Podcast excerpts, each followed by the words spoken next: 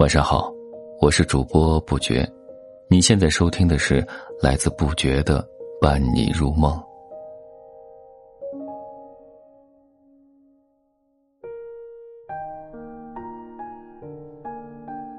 今天和你分享的是：孤独先学会写诗，思念才接踵而至。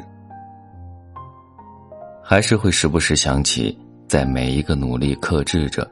不跟你说早安晚安的日子里，刚下过一场暴雨，像是要一次性把梅雨季节里欠下的债还清似的，把泥土都砸出了个底儿朝天来，城市被翻新成刚刚拆封的状态。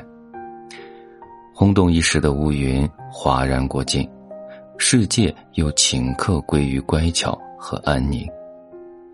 徐徐晚风裹挟着空气中。即将坠下的失重水汽，一阵一阵的将人们烦恼的心火吹熄。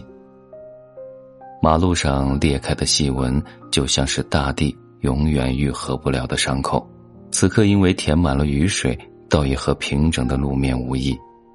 伤口变得隐形，整个世界随之呈现出一种近乎残忍的透明。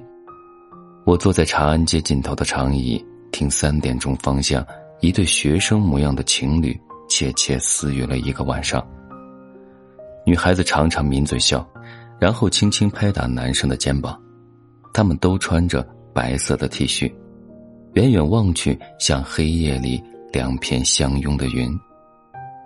晚风吹起他们新鲜灵动的衣角，就像两片云朵，努嘴向爱神祷告。我总是羡慕这样不谙世事的感情。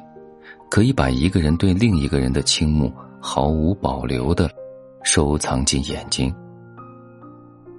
而比他们年长的我们，在爱里反而像两个胆小鬼。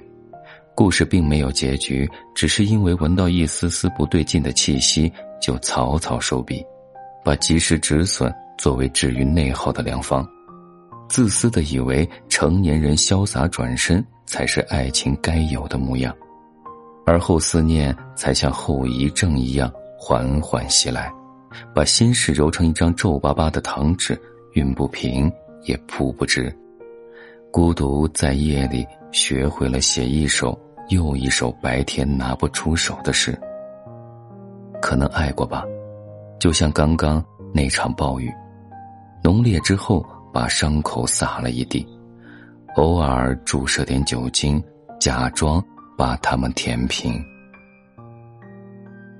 感谢收听，愿你做个好梦，下期再见。